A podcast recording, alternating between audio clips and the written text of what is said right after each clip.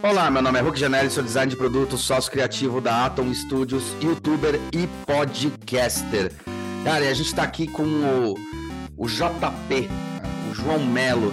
E é legal, a gente chamou ele, foi conversar com ele, porque ele trabalha numa área que a gente trabalha também, que eu trabalho também especificamente, que é mais nessa modelagem de visualização. Só que eu faço mais produto, ele também faz produto, mas ele está numa área que é uma área assim de paixão de muita gente e é discussão, né?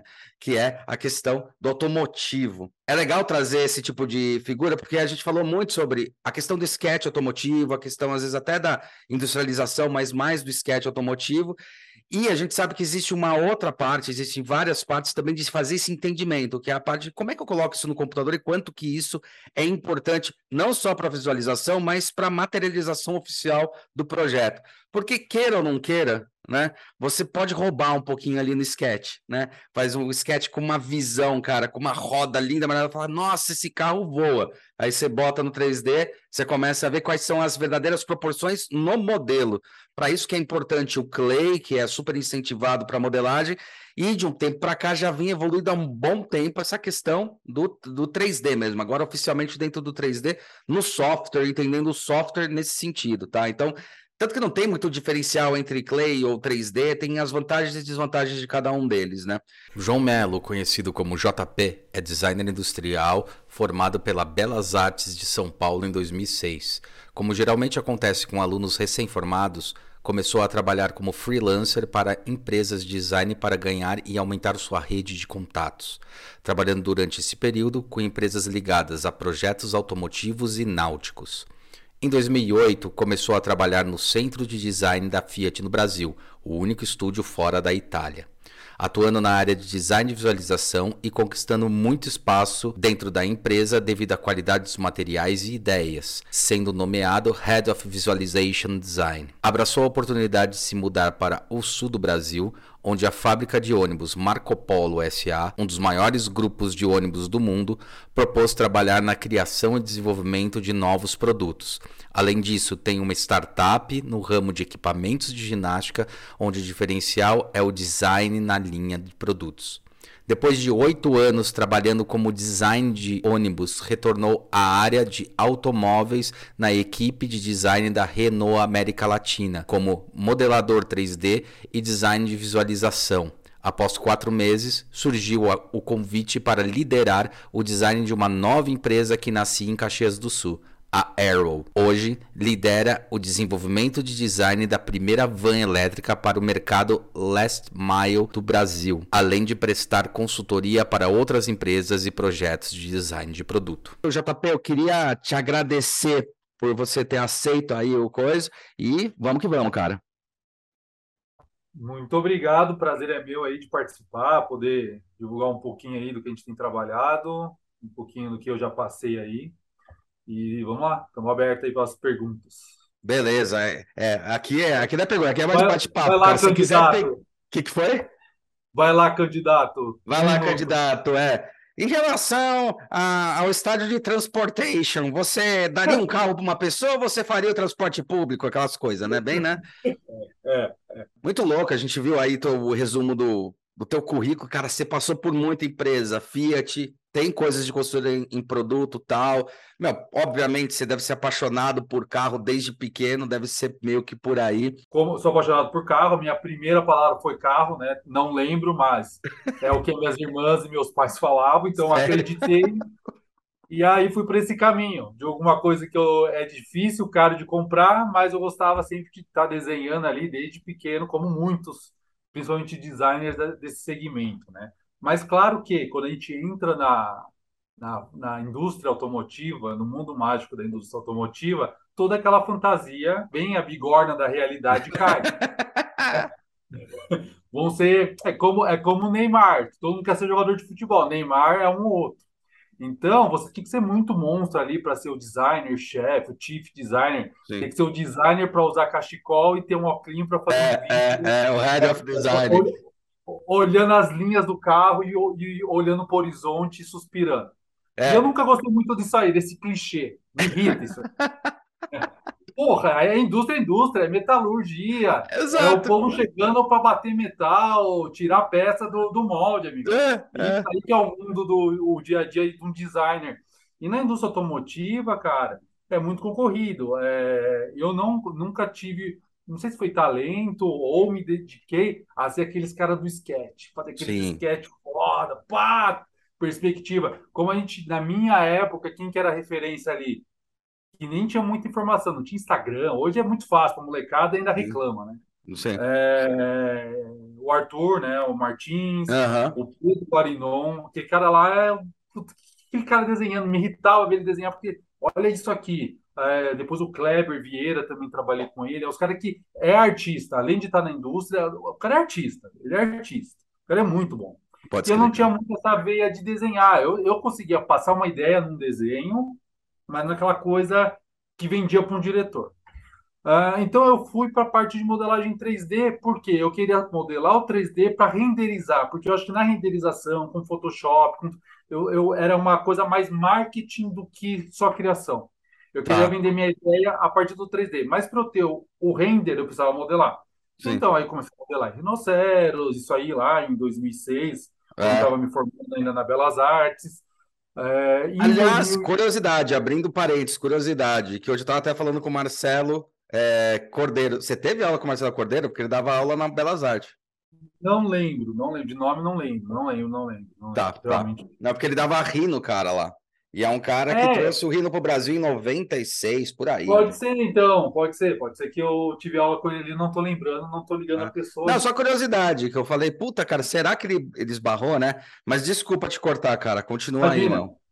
Uh, aí fui para o Elias em 2007. O Elias era uma coisa meio recente, era difícil você ter curso. Comecei era difícil ter curso e é engraçado, porque quando entra um, um software novo, né? Tipo, a, a tua linha é legal, porque o mesmo tipo de discurso que você está falando era uma coisa que aconteceu comigo em 3D, só que para produto, né? Ah, sketch, sketch, puta. Mas, puta, sketch produto. E daí eu falei, cara, e se eu fizer 3D? Aí não tinha, tinha 3D Max, depois eu fui aprender é, Rhino. E assim, era sempre assim, quando entrou o Elias, eu lembro que o Rhino, ele, ele atendia muita demanda, ele é legal, né? E daí vinha com uma desculpa, quando exatamente quando entrou o Elias, que era assim, não, mas o Elias é melhor, porque o Elias faz classe A, o Rhino não faz. Fala, mas... E aí eu pensava, mas a classe A não está relacionada ao software especificamente, está relacionada à sua capacidade de modelagem das curvas. Não, peraí, não tô Sim. entendendo, cara. Daí todo mundo fala, o Elias é melhor, joga o Rino foda, porque sempre tem essas coisas, é foda, né? Não, tem, e tem sempre aquela luta do cara que está acostumado com software migrar para um outro. Sim. Não, não, será, será? Porque tem que aprender, é chato, é diferente, te tira um pouco da zona de conforto. Mas Total. eu fui para o Elias porque todo mundo da indústria automotiva usa Elias. Sim. Tanto a fábrica de ônibus aqui do interior do Sul quanto a Porsche. É, tudo uhum. é eles. Uhum. Né? Isso aí, no mundo automotivo, no design, a parte de superfície, ainda não vem um outro software para bater. Ah, tem o Blender. O Blender uh, é para você modelar rápido uma ideia. Tá? É, é e o Blender ele não gera, ele não trabalha com NURBS, ele trabalha com outra coisa, é Polymesh. É então, outro... você me deu uma ideia ali, é. ok, agora é. fazer o resultado final para mandar ali para o NX, para o CATIA, para o pessoal virar produto. É, cara, é alisar a superfície, não, é, ali é eles, cara. É isso aí. Então, eu fui para eles em 2007, então eu tive que fazer curso, fiz curso com o pessoal que na época era da G, é, era é, funcionário do design da GM. Tá. Então eu aprendi com o pessoal bem, porque não tinha tutorial no YouTube também. Não, não. Eu aprendi ali naquelas aulas ali ou não. E aí, com isso, eu fui eu fui. Você foi se desenvolvendo nessa área de 3D mesmo, entendeu? Que o seu sketch é sendo 3D. Ele, né? ele, ele, ah. tocando ele, ele, as eles, modelando. E aí em 2008 eu fui para a Fiat. Uhum. Só que eu fui chamado para a área de visualization da Fiat. Por quê? Eu gostava de fazer esses renders. Eu sempre gostei Legal. de fazer esses renders. Tá. Uh, aí fui trabalhar lá na Fiat em 2008, fiquei de 2008 a 2013 até eu lembro que eu fui pedir demissão no dia 2 de abril, porque dia 1 os caras acharam que é pegadinha, né? Então eu tive que esperar um dia a mais, porque senão os caras, o zoeirão aí tá fazendo graça, né? Aí pedi, porque eu recebi uma proposta para vir trabalhar na Marco Polo, que é um caminho diferente que os designers fazem. Geralmente eles trabalham. Geralmente é ao contrário. É. Geralmente é ao contrário. Por que, que eu fiz isso? Porque uma proposta era de salário melhor, na Fiat ali, como eu já estava há cinco anos, não via para onde ir, aumentar salário, carreira, o cara também já está meio cansado de morar no mesmo lugar, era um puta trânsito para chegar na, na fábrica, era um inferno, era acidente, sabe quando até tudo isso começa a pesar? Sim. Falei, era calor dos infernos, Belo, Belo Horizonte, já estava já tava cansado, falei, vamos mudar, vamos para o sul. E vim para cá. Como aqui geralmente é o caminho inverso, quando vem um cara de montadora, uma encarroçadora, de, nossa, o cara veio de uma montadora, não sei o quê, eles também precisariam, queriam esse know-how, como que funciona dentro de uma indústria automotiva. Então eu trouxe um pouco esse olhar de desenvolvimento de uma indústria grande, de alto volume, para uma indústria de baixo volume. Uhum. Né? Que ainda não é uma forma artesanal de fazer, mas é uma produção menor, né? Pelo tipo de produto, enfim. Sim, sim. E foi bacana tra trazer essa visão, trazer conhecimento. Tá mais, tá mais tá, desculpa te cortar, mas você também trabalhou nisso, é legal que você tem essa visão para responder. Eu sempre percebi que ela está mais perto do, que, do, do, barco no estilo de design, no estilo de produção, do que da, do, do eletrodoméstico, que é a alta indústria, né? Tá mais dentro disso quando a gente fala de busão, né? Mais ou menos, eu falo que o, que o ônibus é uma geladeira deitada, né? Então, então isso era é que época... carro, é uma caixa de fósforo com roda, que o Caio Vassou é. falando isso. É que no ônibus, antigamente, você não tinha muito o que fazer, porque na lateral dele é um perfil estrudado, você não tem volumetria no ônibus, porque você uhum. tem que prezar ali pelo espaço. Porque você compra todo o eixo, né? Toda a base, a plataforma, você compra de uma empresa e daí Sim, em cima dessa plataforma você, você desenvolve, né? Isso, você encarroça, aqui é uma uhum. encarroçadora, né? Marco Polo, outras as concorrentes são encarroçadoras. Eles não fazem um produto 100% da marca. Então, encarroça é, Volkswagen, Iveco, Agrale, Mercedes, Volvo, Scania. Mas com, com, de um tempo para cá, principalmente na Marco Polo, a gente conseguiu ter uma liberdade de começar a envolver lateral com dianteira. Que legal, cara toda uma linha, né? principalmente na linha de rodoviários, essa última aí que lançou o G8, eu fui um dos designers ali, né, do, do veículo, então não ficou aquela coisa, só frente traseira encaixada num, num charuto de metal, não. Tem toda uma lateral que liga com a dianteira, que conversa com a traseira. É, então, ele, eu lembro que... É um produto mais harmonioso. É, é, eu lembro que começou a ter esse, esse conceito, assim, de parecer sempre um, um, um bicho, assim, sabe? Parecia, tipo, sei lá, você tem no carro é, a questão de parecer os bichos ou mais enfurecidos, né? Porque tem essa coisa do, do parente... parele... Não, como é que é? Palendro... Da palendrolia, né? Da palendrolia, que é parecer com, ca... com a cara, assim, tal.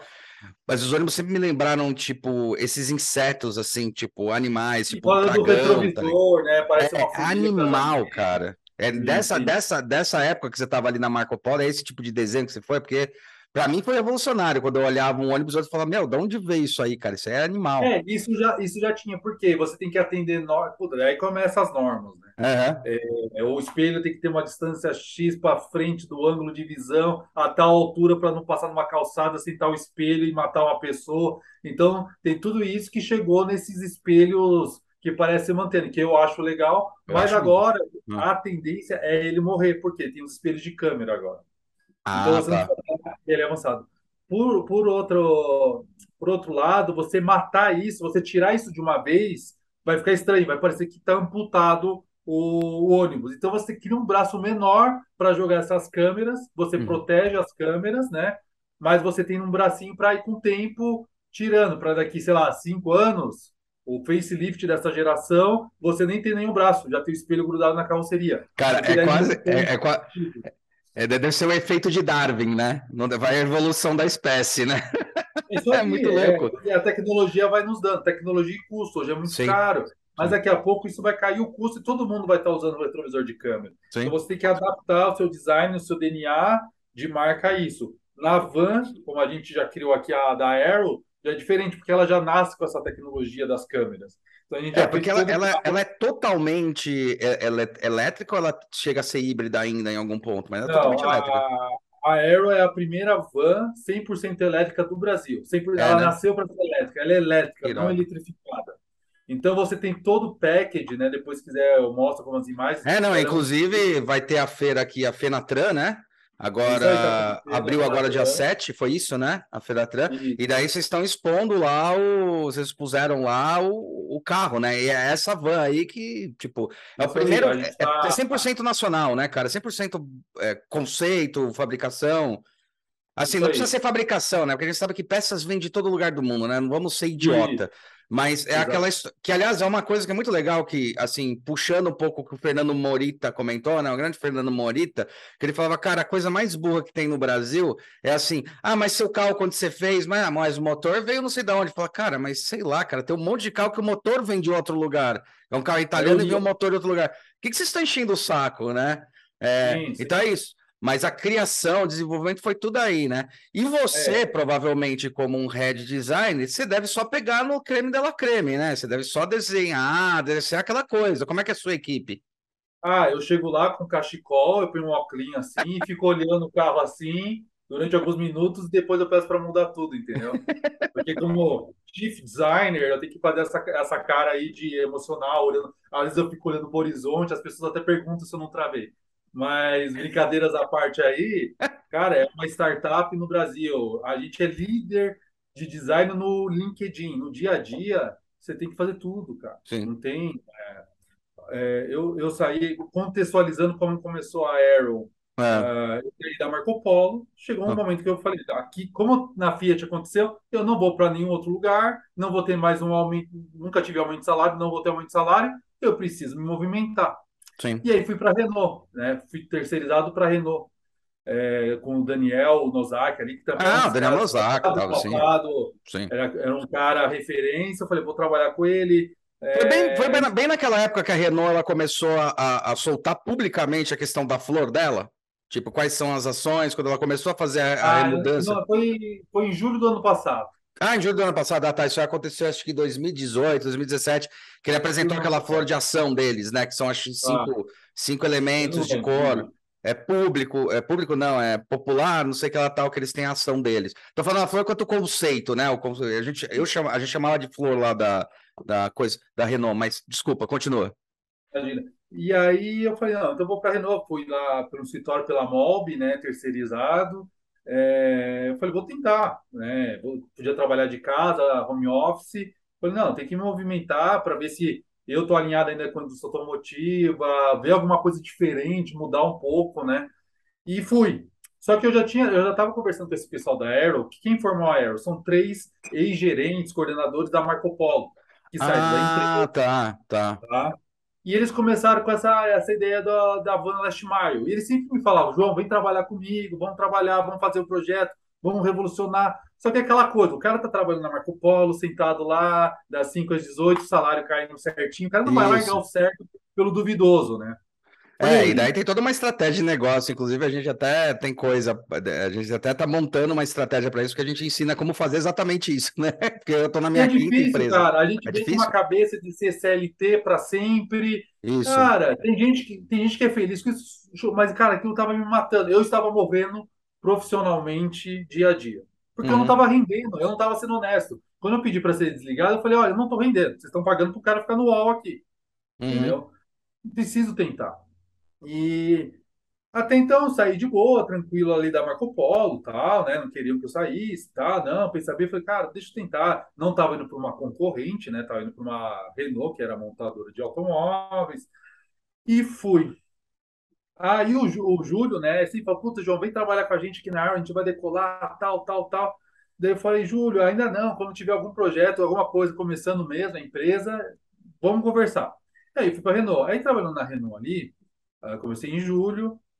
Lá por outubro, o pessoal da Aero falou: João, fechamos uma primeira venda, ou vem ou não vem. Daí eu falei: então eu vou. né? O cara tem que tentar. Eu te Sim. fiz uma, um contrato ali, não só de ter um salário, mas ter uma participação na empresa, né? Stock options na empresa. Sim. Falei, vou arriscar. Cara, não, né? Eu tentar no, o não a gente já tem. E é, aí, é, tem. com, com o Nozaki, falei, ó, oh, Nozaki, eu preciso tentar meus negócios aqui. Eu tenho também uma empresa de acessórios para academia, né, com design próprio. Sim. Falei, preciso tentar, porque essa. Por mais que eu saí de uma empresa que eu ficava o dia inteiro, lá na Renault eu, eu tinha um compromisso para com eles, né? Sim. Falando como, como um político. Mas eu falei, ó, eu não estou me dedicando aqui 100% a vocês, não estou sendo honesto também, eu preciso dedicar para os meus negócios para ver o que eu consigo e o que eu não consigo fazer. Ele entendeu, foi tudo, tudo tranquilo e saí. E comecei ali na Air. Desenvolvimento, cara, a gente teve que fazer um veículo do zero até entregar ele numa feira em menos de um ano. Puta Nunca... que pariu. É, puta que... É, exatamente. Com uma equipe enxuta. Eu sou o cara do design, daí tem o cara da elétrica, tem o cara da estrutura, tem o cara dos, dos acabamentos, uhum. entendeu? É um cara. Então, essa coisa de lead design, não, cara. Você é o designer, você é o estagiário, você é o coordenador, você é o gerente, Sim. entendeu?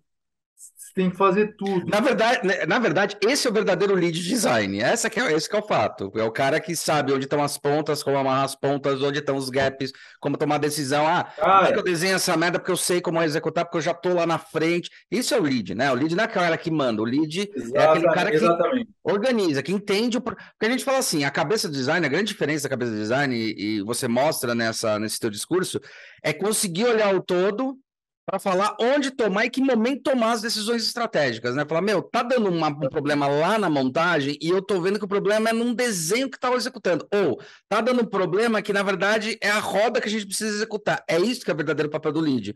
Não é comandar, mas é entender como funciona a gestão desse projeto, né, cara? Ex exatamente. E, e, outra coisa, e tem guerra, tem batalhas que você não vai ganhar. E você tem que saber tem, disso. Tem. E você tem que definir quais as que você vai ganhar durante o projeto, quais você quer ganhar e qual você quer perder para servir ali de, de bode expiatório, entendeu? Não, eu, ó, eu deixo de fazer isso, vocês não querem, não dá, é caro, não tem viabilidade, não tem problema. Mas isso aqui não. Então tem que ser um ganha-ganha, tem que ser um, um, jogo político interno. Só que, Sim. como a gente está numa empresa menor, é, não tem aquela coisa. Como eu estava na empresa maior ali, de carroçador, eu tinha o meu coordenador, que tinha o gerente, que tinha o diretor, que tinha não sei o quê, que às vezes não entendia porra nenhuma. Sim, que geralmente não entendia porra nenhuma. Aí, ah, não dá para fazer isso porque o diretor lá falou que em 1980 eles faziam assim. Porra, você tá de brincadeira, né? Não, e isso, cara, você tá falando em plenos anos 2000, onde as estruturas piramidais de empresa já mostraram que não funciona, tem que ser horizontalizado, tem que ser a, a, estrutura em T, sabe? Tem que ter esse, esse gestor para falar, cara, olha, legal, bonito, mas não vai funcionar, meu querido. Ponto, deixa eu tomar a decisão. Esse efeito, esse efeito e é uma empresa ruim. menor aqui é horizontal. É horizontal, eu, é. Eu tô direto com, com, com os donos majoritários. Uhum. Entendeu? Eu, eu, brigo com eles, eles brigam comigo na mesma, no mesmo nível. Não tem, ai, o cara é, é diretor. Não, ah, e outra pô, coisa, respeito o discurso, né? Não, e outra Hã? coisa, você está falando bem legal, e respeito o discurso, porque da mesma forma ele olha para você falando, puto, o cara entende do que está falando, vamos lá. E você olha para ele e fala, eu entendo o que ele está falando, porque vai ter mais investimento, o payback vai demorar, então vamos alinhar, porque eu entendi. É uma curva que vai foder muita coisa. É isso aí, Exato. cara. Isso é gestão, Exato. é isso aí. E eu, e eu ainda tendo uma porcentagem da empresa, eu vou sempre priorizar pelo melhor custo-benefício, né? Para a qualidade do produto. Quando você está numa empresa grande que o dinheiro não é seu, ah, manda fazer, foda-se. Não é você que vai pagar, né? Ah, deu é. errado o ferramental ali. Ah, sem pau. Cara, quantas vezes eu presenciei projeto ali que, ah, não sei quem fez errado o molde para arrumar é 100 mil. Sim. Cara, 100 mil aqui pra gente é muita coisa. Não cara, é, cara é, é, um reinvestimento que você pode ter para, puta, sei lá. E assim, 100 mil é muita coisa e ao mesmo tempo não é. Isso que é foda explicar, Sem porque dúvida. 100 mil para uma empresa pequena, startup, ou para uma pessoa física, o cara fala, nossa, é uma puta grana, mas para uma empresa, cara, é um molde de um, puta, um moldezinho não é nada. da traseira do retrovisor do coisa, né? nem do retrovisor inteiro, tá ligado? Você fala, cacete, meu, é... E é fora o tempo, né? Porque fazer o molde, é isso que é foda, porque fazer o molde não é só o custo, quanto tempo se demora. Então, tipo, no mínimo 90 dias, você vai atrasar mais 90 dias por causa de um, de um erro, de uma coisa que poderia ser resolvida, né, cara?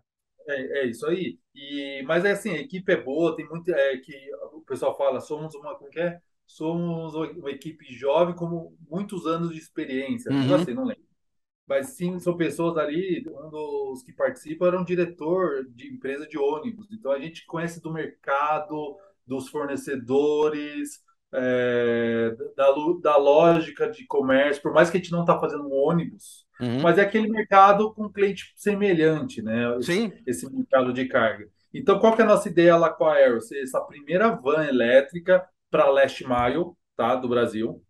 Nosso nicho é o last mile, como tem é, a Rival na Inglaterra, a Canu, a Rivian fazendo aquelas vans da Amazon. Então, é a, nós queremos ser a versão nacional e, lógico, futuramente exportar para uhum. todo mundo. É, então, no Brasil não tem esse segmento. Hoje você tem as vans comuns e os caminhõezinhos. Então, a nossa ideia é ficar nesse meio termo. Porque Vocês a gente acharam esse Blue Ocean que está ali no meio. Exatamente. A gente é um VUC, a gente consegue entrar em lugares que os caminhões pequenos não podem entrar. Não podem. Né? É. Cidade, e a gente todas essas coisas. E a gente tem uma capacidade de carga até é, 50% maior que uma van comum. Perfeito. Então, a, na conta ali, claro, o elétrico é mais caro. Antes, ah, mas é, é, é bem mais caro. Lógico, tem menos. Porra. Né? Ainda é mais caro. Com o tempo ali, a gente vai começar a otimizar o custo e equivaler ao, ao van comum. Mas a nossa conta que a gente faz, a gente equivale ao trabalho de duas vans. Então, em vez de você comprar duas vans da combustão, você compra a nossa elétrica.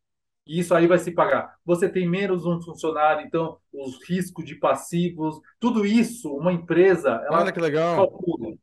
Tá? É, é... Eu não sabia que o risco de passivo era menor, assim, desse jeito, assim, que dava é, para jogar no, no, no custo-benefício. É um legal. É um funcionário a menos para você ter o salário, você pagar, você ter os encargos trabalhistas sobre uma pessoa, porque você não precisa de duas. Você tem quatro rodas a menos para trocar, quatro pneus a menos para trocar. Então, todo esse TCO que a gente chama, né, que é, é Total Cost of Operation, o custo uhum. de operação, o cara que aluga ali, ele vai pôr no papel, ah, na hora de pagar é mais caro, mas isso aqui no período paga, fora o custo de combustível, de manutenção, de peça, enfim, tudo isso vai se pagando. E a nossa primeira venda aí foi de 100 veículos para Localiza. Puta, é, que legal, cara, que legal!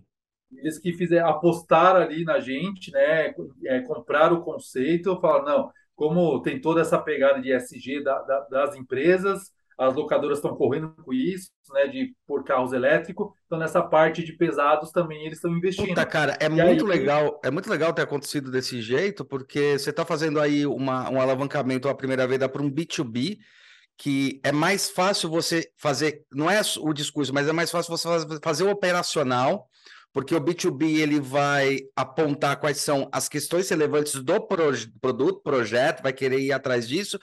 Porque o B2C, o problema do B2C é que às vezes o cara pode reclamar, sei lá, da costura do banco e isso para o saque ou para atendimento, cara, é uma dor de cabeça enorme. Quando a gente fez o celular Blob, que faz muito tempo atrás, cara, eles queriam entrar no B2B, que era, eles iam fazer parceria, porque a ideia do Blob era isso, Aí eles entraram no B2C no momento. Eles aumentaram em 400 vezes a equipe. Tipo, era uma equipe pequenininha, que eram os três sócios mais um ou outro operacional. Tiveram que contratar 400 pessoas, assim, foi absurdo. E, cara, e eles não conseguiram segurar no fôlego, porque eles não tinham como atender a demanda do indivíduo né? Eles tinham da empresa, porque eles já tinham know-how de, de, de, de, trabalhar com B2B, para comunicação tal. Tinham, os sócios ali tinham um puta do know-how para atender B2B. Mas o B2C, né? Esse cliente era assim: você podia. Porque quando você fala B2B, você vende um pacote para uma empresa e você analisa o pacote. Quando você vende B2C, cara, é desde o atendimento do tipo como ligar o celular até trocar um celular ou ter alguma coisa, mas assim, é muito exclusivo e é outro tipo de característica operacional, né? Isso é bom, cara, porque para a empresa dá aquele fôlego e aquele entendimento mais. A maturação é mais rápida. Sim, sem dúvida. Daí isso aí ajuda, essa vinda ali para para Localiza ajudou a decolar, né? Foi nessa hora que deu o start, né? Entrou o valor que precisava para o projeto e a gente começou. E no, é, aqui na, na, na Finatran, a gente está fazendo esse stand com eles, mostrando também a marca deles no carro, né? Porque eles Sim. são nossos clientes, eles estão alugando o, o, os veículos. A ideia é captar clientes que não queiram comprar o carro elétrico agora nesse momento, mas querem experimentar. Então é uma frota que vai continuar a maioria com seus a combustão, mas vai alugar da Localiza ali dois, duas vans para testar para com o tempo ou continuar locando, que seria o ideal, e aumentando essa locação. Então ele vai chegar, putz, aqui é legal, eu quero mais duas, localiza, eu quero mais duas. A localiza vai comprar da gente. Sim. Né? Eu acho que esse é o sonho, estar tá sempre comprando e renovando essa frota, trocando os modelos a combustão para o elétrico. A nossa ideia na Aero é o quê? É acelerar, acelerar a eletrificação, tá. otimizando o processo de logística né, otimizando a logística, com design jamais visto no segmento. A gente não quis fazer um produto, ah, é uma van, é um, uma torradeirinha ali branca rodando uhum. lado do outro. A gente quis é criar. É uma, né? Aliás, aí é, é bisnaguinha Seven Boys, né? Você tem o pompom, uma bisnaguinha, tipo. Isso. A gente quis fazer um design assim para chamar a atenção. Mais ou menos no segmento que o Prius da, do, da, da Toyota. Perfeito. É feio, é bonito, mas chama atenção. Uhum. Você vê uma espaçonave de um lado para o outro. Então, a nossa ideia, como na, no design, no conceito de, do DNA da empresa, tinha que ser algo disruptivo. Não adianta fazer uma carinha, os olhinhos redondinhos, aquela carinha de micro-ônibus dos anos 2000. E cadê ela? Tem aí? Tem aí? Tem aí. Cara, isso é muito louco, cara, porque estrategicamente meu, é muito legal, porque o outro ponto que eu ia te falar é assim, é, cara, lá, lá fora, o, o, o, eu ia falar o Bezos, que é da Amazon, mas o, ai, cara, é Elon Musk, né? Ele, ele teve que fazer uma, uma escalada que foi muito louca, né? Porque assim, todo mundo vê o sucesso do cara tem, mas o cara se fudeu muito para instalar os carros elétricos e primeiro ele teve que fazer o carro e depois fazer toda a organização de rede para fazer ah. o desenvolvimento, né? Vocês também, né? Porque aqui no Brasil a gente ainda não tem, tá começando a ter, tipo, no meu condomínio tem, é, eu acho que no Senac onde eu dou aula tem já as coisas de, de carregamento elétrico, mas ainda é muito nesse eixo ou já está evoluindo para outros lugares no país? Olha que irado, velho. Que bonitinho. Cara, Dá uma olhada, Song, ó, o carrinho aqui. Vai falando a estrutura aí. ainda, né? O sistema no Brasil para ainda é, é, iniciante, né? É que eu falo, a gente mal tem esgoto, rede de esgoto. Sim. Então a gente vai querer todo um sistema de cadeia de carregador elétrico no Brasil inteiro, que é um país continental. Não, mas eu vejo que nesse segmento de cargas, transporte pesado. Eu acho que isso que a gente tem que evoluir no Brasil. Cara, eu acho Não é o que eu ando duas vezes na semana que polui o planeta. Que Sim. polui é uma van o dia inteiro rodando. Cara, uma Essa van, um caminhão, cara, que é estrada o dia inteiro, tal, não sei o que o lá. Ônibus, né? O ônibus, o ônibus que fica na cidade aí transportando pessoa, ele está poluindo. Por, por que ele não tende e deve ser elétrico? E a estrutura vai com o tempo se adaptando e vai melhorando. Eu acho que não vai ser tudo de uma vez. Sim. aos poucos, né? Mas eu acho que vai ter, com o tempo as baterias vão evoluindo, em, tempo de recarga vai diminuir, a autonomia aumentar, enfim. Eu acho que a gente vai ganhar aí com isso. Claro que alguém que vai. Esse daí já é a foto do produto, né? É o produto final. É a então, foto dele, né? É, é um render. É o render? Tá. É um render. Aqui, é... mas depois eu pego foto aqui, eu estou procurando uhum. nas partes. Uh, a gente quis, quis criar uma, um DNA próprio. Então, eu vou mostrar outras fotos aqui. Ah, é um arrow ali, já é o próprio logo ali, cara. Tem coisa o logo, a tampa preta, a, a, cara preta. Qual que é a ideia do design ali do conceito? É ter uma cara de robusto de caminhão com o corpo do ônibus, né? A, a volumetria de um ônibus, de um micro-ônibus, mas com o comprimento de uma van. Então, pegar tudo isso para formar o Arrow One. É, louco, o velho. tema de design ali, eu vou falando com você, vou procurando as fotos, aqui, uma foto aqui rapidinho. É, é criar não, mas um... eu tô falando, é engraçado que é, não só o logo, né? Que eu tava falando do logo, mas eu tô falando que é engraçado. A frente parece, lembra muito a marca de vocês, né? A própria sim, frente, sim. o próprio Z aqui da frente, né? Então, é isso aí que eu vou, eu vou, vou também explicar. Aqui estão vendo uma foto de frente agora aqui, né? Uhum a gente criou uma assinatura com quatro legs. Como a Porsche tem a sua assinatura e tal, a gente quis criar isso porque você vê o carro vindo, você vai saber o que é um Arrow. Perfeito. Tá?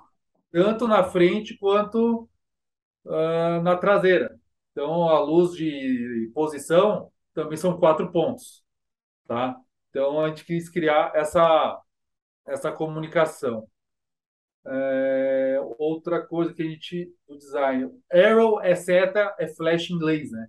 Então, como a flecha vai para frente, tem essa forma de cunha, todo o design ele é todo vincado para fazer a referência ao, à cunha da flecha, vamos dizer. Então, ele é todo chanfrado para ter essa forma mais geométrica em alusão a uma flecha. Então, o carro aqui ele tem todo esse esse triangular, vamos assim dizer, em alusão a, a uma flecha, tá?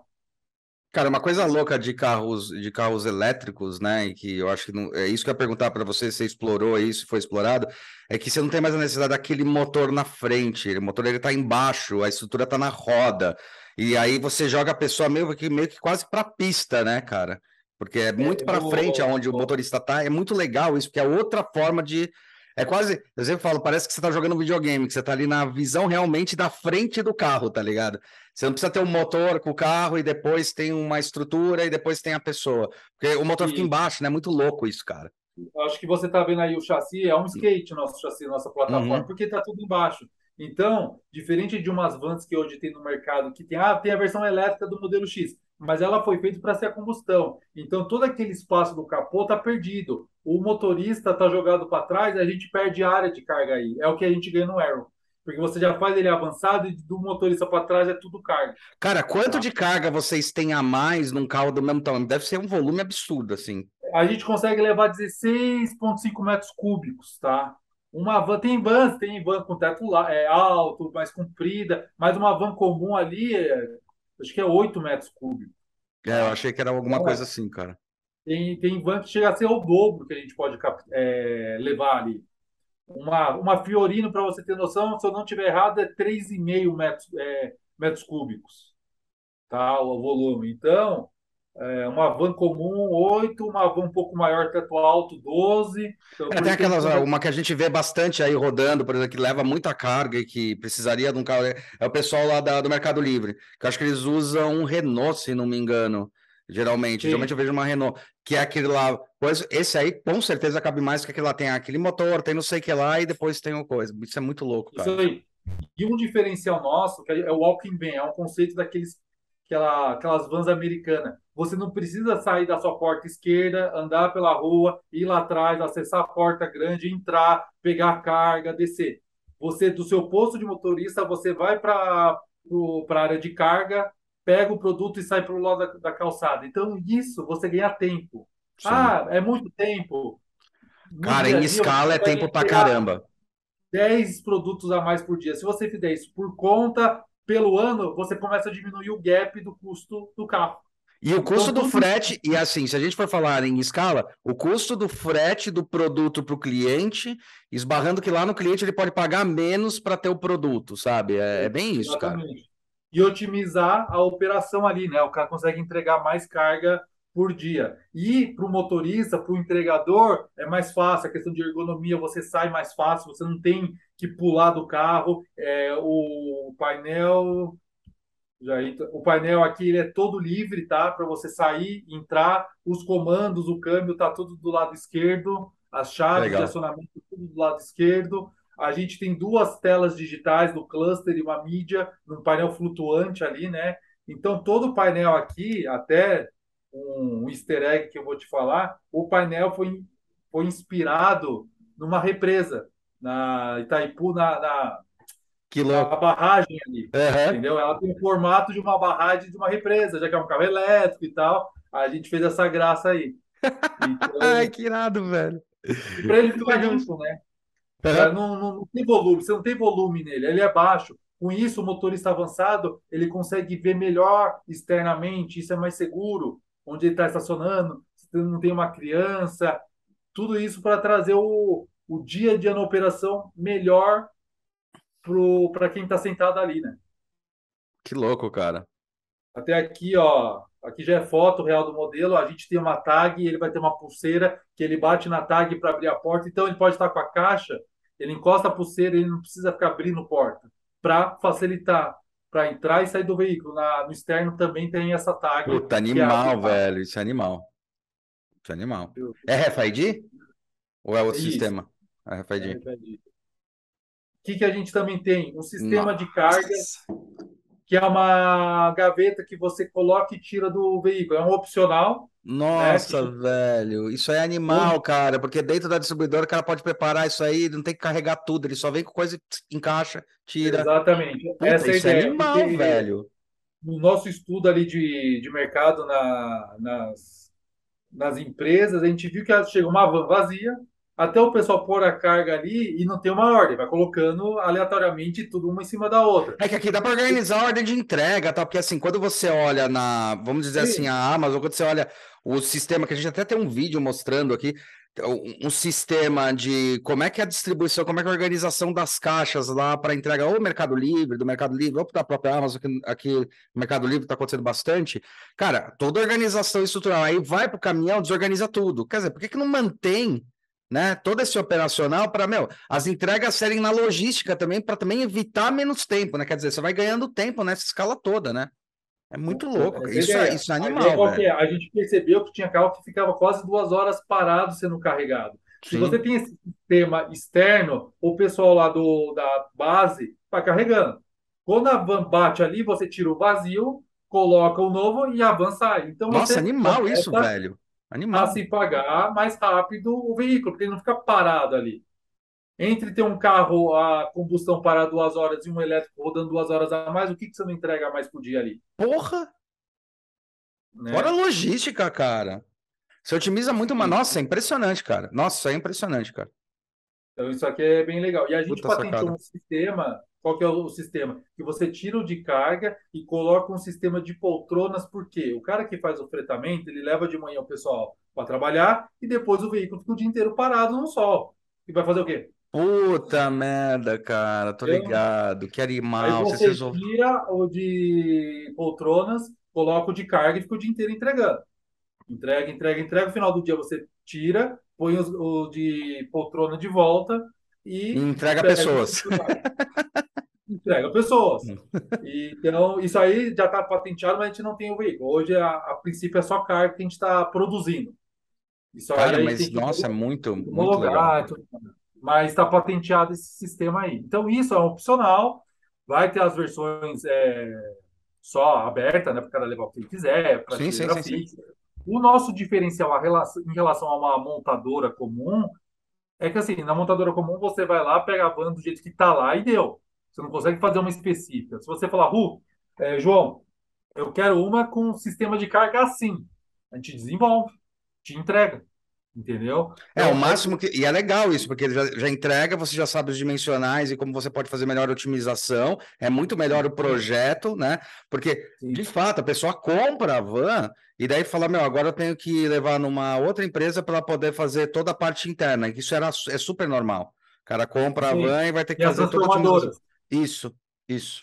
Isso. A gente vai ser já a própria transformadora, né? De um cliente, lógico, que, que vai comprar um, um volume, ah, uma empresa de bebidas vai comprar um volume gigante para fazer distribuição. A gente já cria um sistema otimizado. A gente vai lá entender qual que são as, as dores.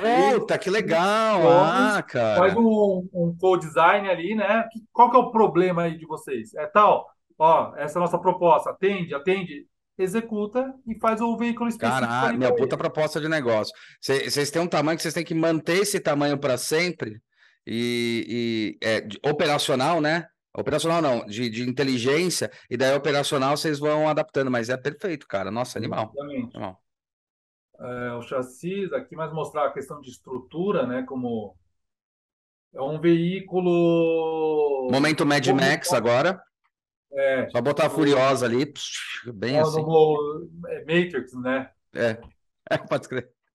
E aqui, deixa eu ver outra imagem aqui também, só para Aqui foi no dia da gravação, tá aparecendo uma foto aí, né? Ah, tá, tá. Com os LEDs. Então, a gente, a gente criou essa luz, então tem os LEDs, né? Que são a assinatura do carro rodando, mas tem, a gente criou essa luz aqui que a gente chama One Recharge Pulse. Quando o cara começa a carregar, ela começa a vibrar. Para dar uma sensação de que o carro está vivendo, está respirando. Está respirando, tá né? Aquilo lá que a Apple trouxe para a gente nos primeiros, né? Do bicho tá vivo, assim. Isso aí, tem uma, uma ligação homem-máquina ali. Não, é uma não. graça ali, mas traz essa noção de tecnologia para o veículo, né? Sim. A gente, é, um, é um detalhe que a gente está pondo ali no, no carro e depois, quando ele tira da tomada, né, ele, ele desliga e funciona Cara, os DRs é, laterais. E é legal que você está fazendo vários touch points e falando vários pontos que, assim, a indústria do carro ela ficou meio viciada em alguns pontos e ela está tentando se transformar ainda, sabe, em relação a justamente como vai ser a gestalt do carro e tal. E, cara, e quando você pula para uma empresa que já está trabalhando com esse pensamento, cara, é, é, é, uma transformação muito radical de gestalt, né? Porque daí você fala, agora eu tenho que repensar a forma que esse objeto interage, e não retransformar o que tem. Tipo, é, é outro olhar, né?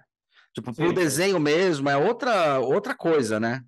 É, é aqui, aqui ah, o que a gente teve? Eu tive, né, como designer, um papel Sim. em branco. Um papel em branco e os caras confiam. Ninguém querendo pôr, ah, eu acho que tem que ser assim. Um ou outro, lógico, que vai dar o palpite. Quando é, são considerações válidas, né? O pessoal tem experiência, a gente é, adequa. Ah, eu gosto de A, eu, João, gosto de B, então vamos fazer o C. Tudo certo. Né? Mas não, não teve aquela imposição, ah, não, a gente tem que fazer assim, tem que ficar fazendo, tem que parecer tal carro, porque isso eu escutava antes. Sim. Cara, era um inferno. Aí você tinha que Sim. fazer aquela política porque o cara era diretor, e você não pode mandar o cara merda porque o cara é não sei o quê. Aqui não, se o cara vem com uma ideia de direita, você fala, não, você tá de brincadeira, né?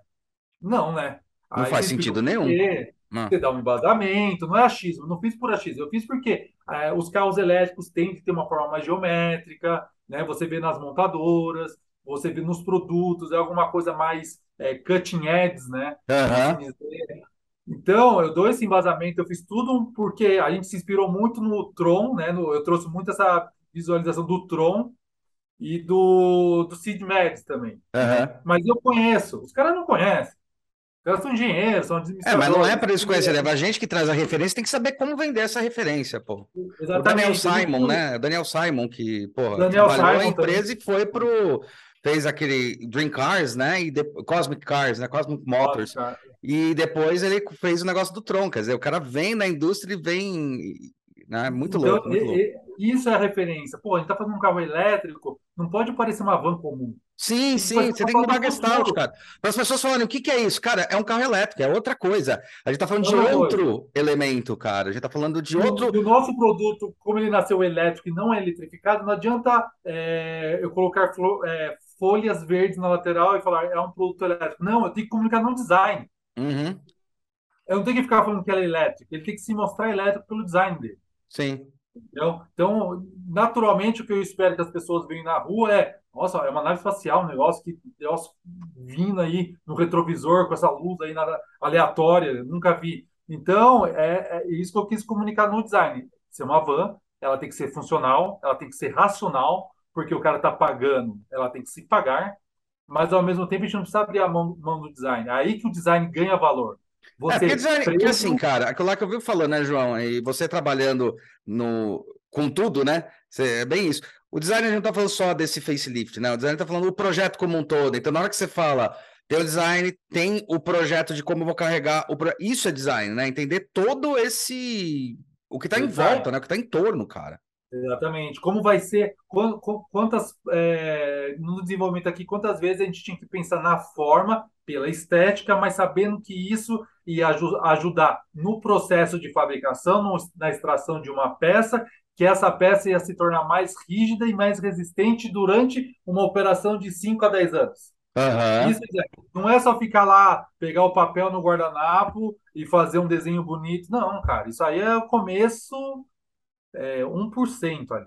Sim, o design sim. trabalha ali negociando com, com, com todo mundo. Com o comprador, com o fornecedor, o cara que não dá, você fala, tem que dar, e tem que dar no prazo, e tem que negociar o valor. Diferente de uma empresa grande. Porque não é uma empresa grande, ah, eu quero fazer tal peça. Tem que falar com compras. Aí compras às vezes não entende o que eu quero. Aí ela vai falar com o fornecedor e não, não nos atende. Cara, dois, três meses. Foi para receber, o cara não consegue fazer. Sim. Numa empresa menor, eu ligo pro cara. Não, e pior, e pior, você ainda descreveu isso e acontece coisa pior, que é depois de um tempo, já aconteceu isso comigo, né? Trabalhando com tal. Teve um momento, aí eu pego tal, aí você chega no mesmo fornecedor, só que daí você chegou. Depois de seis meses ainda, você chega no fornecedor e fala, então, tá precisando de um negócio assim. Falou, ah, era isso? Era, ah, isso a gente faz. Fala, porra, velho. Você é. perdeu os dois que falaram que não dava, aí depois começou a correr atrás, chegou no mesmo fornecedor que, na verdade, entendeu agora a sua proposta e falou: não, isso aí dá. Foda, cara. Exatamente. Não sei se tá passando no vídeozinho. Tá, aí. tá passando. Cara, isso aí é muita sacada, velho. Isso é muito sacada. Uh, que mais que eu posso falar ali do produto agora é esperar o povo, o pessoal, os clientes gostarem, pôr na operação ali, né? A gente já tem algum. O, o então, já tem já coisa rodando pela Localiza, já tá. Vai ser esse primeiro carro aí. Já Não. rodamos em teste. A gente, ah. antes de ir para a Fenatran, o carro estava já em São Paulo há uns 15 dias, em Tatuí, fazendo testes. Né, é, isso que eu ia perguntar, porque geralmente faz. Uhum. Faz o teste, está indo para agora para o Fenatran fazer o lançamento ao, ao público. Irado. E depois já começar a tocar. Já está sendo produzidas as próximas unidades, né? Já está aqui em Caxias já está sendo produzidas as unidades. E vou começar a jogar no mercado. E aí o mercado começar, como todo produto, né? Sim. Você entende? vai para o mercado, vai ter coisa que a gente achava que acertou, que o cliente vai falar que a gente não acertou, vai ter coisa que o cliente achava que não precisava, que precisa e está no carro. Sim. Então, aquela coisa, as laranjas vão começar a se acertar durante a operação. Sim, Pela como qualquer, como qualquer projeto, velho, como qualquer projeto, né? Assim, Exatamente. não tem essa de tipo, ah, tem certeza, cara, eu tenho certeza que o negócio vai funcionar em nível, mas tem coisas que é na usabilidade, porque muda totalmente, né? Muda, por exemplo, deve mudar a autonomia, deve mudar a lógica, inclusive, de recarga, deve mudar. Então, assim, olha que louco, porque a, a lógica de recarga dá para você. Eu não sei como é que a Localiza fez, mas dá para fazer uma operação que, assim, botar a bomba dentro da Localiza. É muito mais fácil, porque tem algumas empresas, já vi algumas empresas muito grandes de caminhão, de transporte, que tem o, o, o posto de combustível dentro da indústria. Sim, porque não vale a pena eles saírem para abastecer. Mas hoje, é, essas empresas. Hoje, o elétrico já... pode ser pequena operação, já pode ter isso, né? Sim. Mas hoje também, como já tem outros veículos elétricos menores e as vans, o pessoal já, tá, já tem estrutura. E o nosso, a, a nossa forma de abastecer é igual, é padrão, né?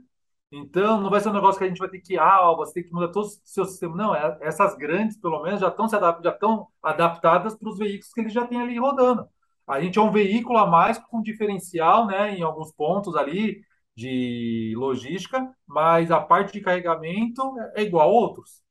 Então, a gente não está querendo reinventar a roda nesse segmento, né? Sim. Então, a gente não quer se incomodar ali. Na verdade, você está reinventar a roda, mas você está reinventando a forma de como você chega do ponto A para o ponto B, que é a verdadeira essência do transporte, né? É, a gente quer otimizar o ponto A ao ponto B. Você fazer mais entregas entre o ponto A e o ponto B em relação aos concorrentes. É. Essa é o diferencial, porque é nisso que se paga. Isso, isso. E é essa que, e quando a gente fala assim, na essência da essência do, da, do transporte, é isso, né? Você tem que sair de um ponto A, chegar num ponto B, essa é a essência de qualquer transporte, pessoas, logísticas tal, né? E, é. puta, isso é muito louco, cara. É muito louco. E otimizar. E... e a autonomia desse carro é, é, o dia todo e depois recarrega? Como é que funciona a questão de autonomia? Tem dois packs de bateria, tem duas opções. É uma de. Porque bateria, o que, que é? É o calcanhar de Aquiles dos carros elétricos. Sim, que é o maior investimento que o, que o, que o coisa é caro, faz. É pesado, é volumoso, entendeu? É, a gente tem dois packs, um de 170 km e um de 250 km com três packs, né? É, pelo que a gente fez de estudo com as é, logísticas, esses carros de last mile não percorrem tanto, porque só rodam em cinto urbano. Então, Perfeito. isso por dia atende só. Perfeito. Entendeu? Ah, mas eu sou uma empresa que atende às vezes São Paulo, Campinas, Campinas, região. Então você tem que ter três packs. Perfeito. Cara, eu rodo só no centro de São Paulo, região do Zona Sul, dois packs. Carrega, porque como você vai otimizar a sua entrega diária, você quando sai para entregar, você entrega mais coisa. Então, Isso. você otimiza o seu tempo de trabalho, já chega de noite e põe para carregar. Não, fora que quando a gente está falando de bateria é muito louco, porque a evolução das baterias é muito rápida. Então hoje está tendo isso, daqui a pouco um pack seu já aumenta a, aumenta. A, é o suficiente. A, a, eficiência dele. De repente você pode falar, meu, você vai fazer um update do packing do seu carro. Que é o que um pouco é, as propostas da Tesla, num certo momento, que ficou aí com o mesmo desenho durante oito anos, né, cara? E falou assim, eu, tô, eu vou otimizar, tipo, é, as questões, por exemplo, do software que tem no carro, na verdade, como eles entregam, né? São essas inteligências que eu, eu tô falando muito dela, porque é legal, porque são essas inteligências que é um novo modo de se pensar carro que vocês estão pensando aqui, que assim, o carro não é mais, tem que mudar, não é só a gestalt de forma, mas a usabilidade, tipo, é outro tipo de moldal, né? Como eu vou usar, que maneira que ele vai responder, que maneira que eu vou otimizar todo esse sistema. Muito louco, cara. O, o, o modal, os usuários, como é feito a compra, hoje é compra, é assinatura, é locação. É... Hoje, um carro elétrico não é um carro que você para em qualquer esquina para fazer uma manutenção. Se você o cara põe uma chave de fenda ali, você mata o cara. Então, tudo isso a, as empresas vão se adaptando as, em paralelo, as satélites, vamos dizer, vão se criando oficinas específicas, né? É, a bateria vai melhorando a autonomia, diminuindo o peso, é, melhorando o custo. É, os carregadores também vão evoluindo. A gente tem um carregador que a gente pode carregar ela em três horas. Ela não precisa ficar a noite inteira carregando. Animal, animal. Daqui a pouco vai ser em uma hora, meia hora. Então vai melhorar. E para a logística aí que a gente precisa, ela atende. E entendendo que é um veículo de circuito urbano, ela vai estar tá freando e acelerando, então vai regenerar a bateria. Então a gente Sim. perde menos ainda. Legal. Então, para essa nossa aplicação atende. Ah, mas é um veículo que tem que se fazer São Paulo, Rio. Daí não, não, não atende. Então, então mas aí a gente tem aquele um negócio. É, aí eu acho que é aquele negócio que é de projeto, sabe? Que é assim, você vai chegar no nível. Quando a, é, eu sempre falo isso, né? Eu dou um toque isso para aluno, né? Porque eu falo, o cliente ele nunca vai falar para você, nossa, gostei disso, igual o professor fala. Por isso que eu falo que o professor não é cliente, né? Fala, ó, primeiro eu não sou seu cliente, cara, eu sou seu professor, porque assim, o professor vai falar onde estão os erros e onde você pode ter acerto. O cliente ele só vai dos erros para cima. E daí você tem que entender a linguagem. Ele já está se. Porque a segunda pessoa, ah, mas, meu, mas eu tenho que fazer tal entrega. Então, quando você para pensar nisso, fala, então beleza, cara, então você já aceitou o carro e o modal. Agora você tem que fazer uma adaptação para o seu estilo, que é diferente Sim. do cara falar, não gostei, né? Então tem muito isso, né? Essa leitura, né? Então, isso é o que sempre acontece, você vai empilhando possibilidades e vai conseguindo até melhorar a entrega, inclusive da própria da própria marca Arrow, né? Da própria estrutura. É muito Também louco, não dá para fazer tudo de uma vez. Não dá para não, nem possível. Que queria é e que o cliente quer não, não dá. É algum lugar, é cobertor curto, né? Sim. Vai estourar. Dá, mas é caro, o custo não cabe no carro, no package, vai, se põe, tira a área de carga, que tira entrega, enfim. A gente tem que fazer ali quais são os highlights, o que, que um cliente. Os KPIs. Os pilares. né? É, pilares, do... KPIs, né? os três pilares que vão atender o cliente. E a gente agora vai por rodar. A gente não fez isso no AX, a gente conversou com muitas empresas grandes Sim. de logística, uhum. os caras do dia a dia.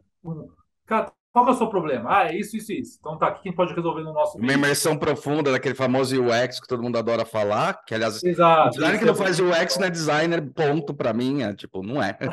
Porque não tá usando a principal ferramenta. Não, não é. É a experiência lá do usuário, mas é. não necessariamente tem que ser uma obrigação ali do designer. Você tem alguém, a gente hoje na equipe tem um cara que é focado nisso. Sim. Começou a crescer a empresa. É o cara que, a parte de ergonomia é com ele, né, de entrada e saída, posição, posto de motorista. O cara vai ficar oito horas sentado, qual que é a melhor posição do volante, visualização do cluster, painel atende ângulo de visão, retrovisor, retrovisor com câmera. Então, tudo isso é estudado porque a gente já vem de uma escola de um tipo de produto semelhante que Sim. tinha que atender por Sim. questões de norma e por questões de qualidade percebida do produto. Meu, muito louco. Cara, João, a gente deu aí uma horinha, cara, foi animal. A gente até tá pensando até em conversar com você sobre a questão da modelagem, mas a gente chegou num ponto muito mais legal do que isso, né? É, cara, queria muito te agradecer. É, a feira tá rolando aí, galera. Vai lá. É, onde é que é? Qual é o número de stand? Como é que a gente faz? Dá para conversar, trocar uma ideia com você? Como é que tá aí? Claro. Tá, é, o stand no, no site tem, mas é no, de 7 a 11 de novembro, uhum. no São Paulo Expo, no Imigrantes. O stand agora eu não lembro de cabeça, mas é só entrar lá no site, é cadastrar. Vai estar tá aqui embaixo, ó, o, o, a, o link tanto do, do evento lá, quanto da Arrow vai estar tá aqui embaixo. Inscreva no canal, também. compartilha. Compartilha, que isso é importante. Dá joinha nessa porra, nessa bagaça, porque isso é importante pra caralho, né? E, cara, a que animal. Marca tá... os caras, ó, quando for lá na, na, no stand, marca eles, tá? Aí, no, no coisa, na hora que você for no stand, marca eles, tá? E vai lá ganhar uma assinatura do João ali, porque, cara, é, primeiro é. carro elétrico do Brasil, assim, com essa otimização desse jeito, porra, uma, uma, marca, né? E vamos, vamos torcer, porque assim, a gente tem que incentivar esse tipo de coisa, cara, é animal, mano. Vamos... É, é, uma, é uma briga grande, porque a gente não tem o investimento, a capacidade de uma empresa grande, aí de uma multinacional. Não, a, capaci a capacidade projetual vocês têm. Capacidade... É, o, o, financeira, de investimento. É, Mas tomara que não aconteça igual aconteceu com Itaipu, né, cara? Espero que não. Exato. não, não, não, não é que nem a. Não é que não tem dinheiro. Dinheiro tem, porque senão a gente não conseguiria sim, sim. fazer. Mas não tem sobrando para ah, vamos fazer. Isso, isso. É mais afinado. Na hora que você vai arriscar, é mais afin... é, mais, é mais pontual. Que a gente tá falando, 100 é. mil é muito, né? Tipo, é isso aí. Tiro, é tiro de sniper, não adianta dar tiro de 12. É, exatamente. É sniper, a gente tem que ser snipers aqui. Não adianta, ah, vamos tentar dar um tiro para cima. Não. É sniper para tentar errar menos. E os erros acontecem. A nossa diferença é que a gente corrige rápido. Sim. Fica todo e, e, não adianta ficar jogando pro outro, porque como é uma empresa pequena, um errou, cai na cabeça do cara. Sim, é por ah, cadeia, é por cadeia. É. Não, então, cara, errou, resolve, resolveu. Ajuda, pede ajuda, pá, pá. Não tem, cara, é para ontem, tem que resolver. E outra coisa, né, cara? Porque aí você tem uma mentalidade de startup que é muito legal, diferente de empresas muito grandes, que é assim, cara, essa pica não é minha. Não, toda pica é sua. De uma empresa dessa. Toda.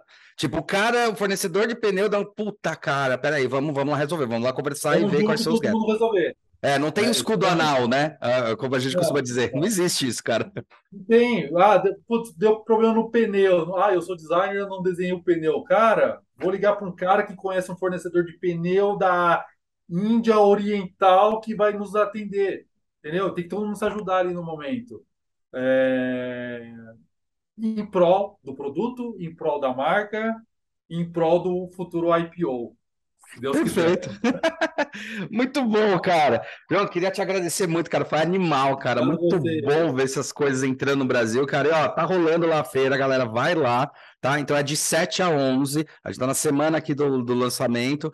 É... E, cara, vai ver o carro ao vivo. Eu vou lá, eu vou estar tá lá e vou conversar com ele. E é isso aí. João, obrigado, cara. Valeu, puta, boa sorte nessa empreitada, cara. Manda sim um parabéns pra galera da Arrow.